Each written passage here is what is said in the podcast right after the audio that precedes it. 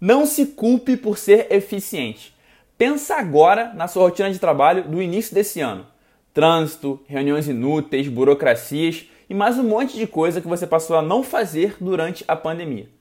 As chances de você ter se tornado muito mais eficiente nesse período, agora, são muito grandes. Antes você gastava em média, sei lá, uma hora e meia de deslocamento para ir para o trabalho, fazia uma reunião por dia de uma hora no mínimo, fora inúmeros cafezinhos e burocracias que você adorava fazer para justificar suas horas no escritório. Então coloca aí mais, mais ou menos uma hora na conta. Arredondando, durante a pandemia você ganhou três horas sem fazer isso tudo, né? O trânsito, as burocracias, as reuniões.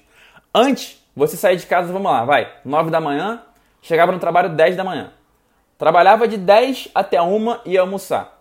Voltava do almoço duas, trabalhava até 4 quando tinha uma reunião e depois fazia um lanche.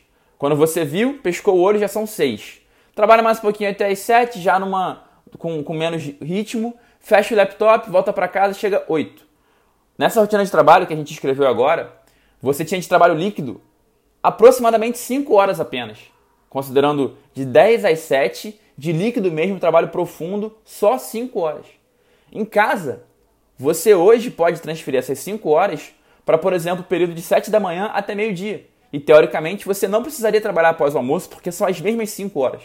Eu sei, Muita gente tem que estar de plantão para o chefe e outros muitos estão voltando aos poucos para o escritório. Mas a ideia central dessa mensagem é a seguinte: não se culpe por ser eficiente.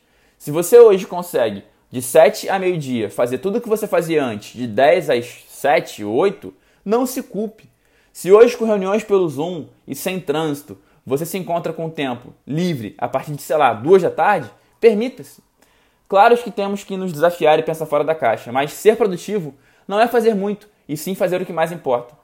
E se no começo da tarde você já fez isso tudo, nada de errado em você ir dar um rolé, dar um mergulho, assistir um episódio da sua série favorita ou o que quer que seja. Eu sei que você se acostumou com uma rotina corrida e que você associa produtividade a estresse e sofrimento, mas não tem que ser assim. Os últimos meses foram os mais produtivos da minha vida e também os que mais tive tempo para mim mesmo. Não existe nenhuma métrica que comprove que você não pode ter qualidade de vida e sucesso profissional ao mesmo tempo. E se você ainda não teve sucesso correndo para cá e para lá, que tal tentar agora algo diferente? Vai que dá certo. Conte demais comigo no caminho. Hoje sempre, vivendo de propósito.